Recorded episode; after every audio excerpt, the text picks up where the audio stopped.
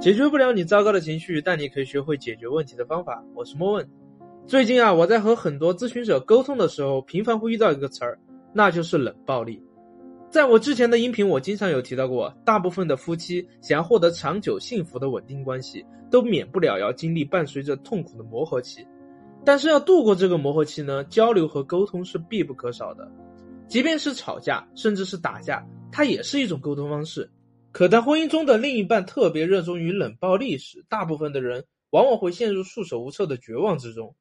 冷暴力的危害自不必多说，沟通被隔绝后，剩下的就是人的想象。而处于敌对的双方靠着想象，又能想出什么呢？憎恨的会变得更加憎恨，绝情的会变得更加绝情。而更可怕的是那些猜忌的，往往会因为负面情绪的影响而脑补出各种龌龊的画面来补齐真相，然后还深信不疑。最终导致的可能不只是婚姻的破裂，而是人生的灭亡。最近几年杀前女友、杀前妻的新闻数不胜数。而在我们的婚姻当中，面对这样的伴侣，不喜欢冷战的你，可能特别的崩溃。你可能找到了所有愿意听你倾诉的人，说出了全部的委屈，但依然无法排解心中的郁闷，因为无法与那个装聋作哑的人沟通，即便自己再怎么努力，也都是徒劳。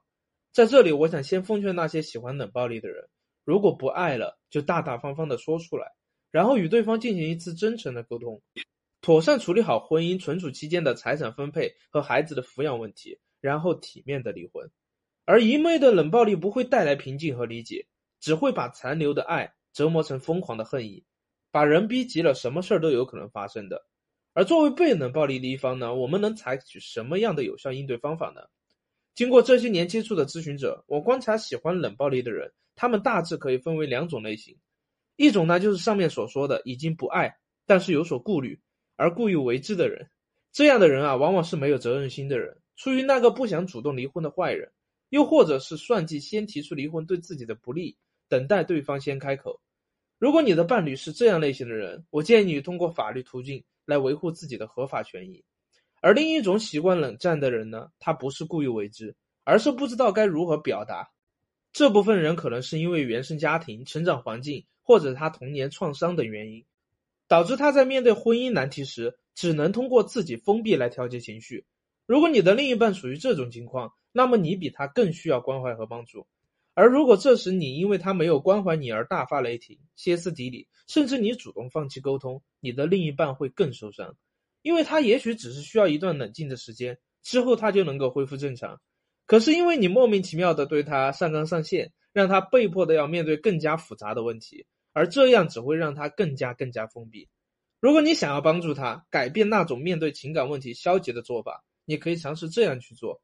在接纳他自我封闭的前提下，心平气和的去向他单方面的表达，不要重复的问他你为什么不理我，这句话是没用的；也不要一味的毫无原则的向他道歉，而是努力站在旁观者的一个角度，有理有据的。去分析你们之间存在的问题，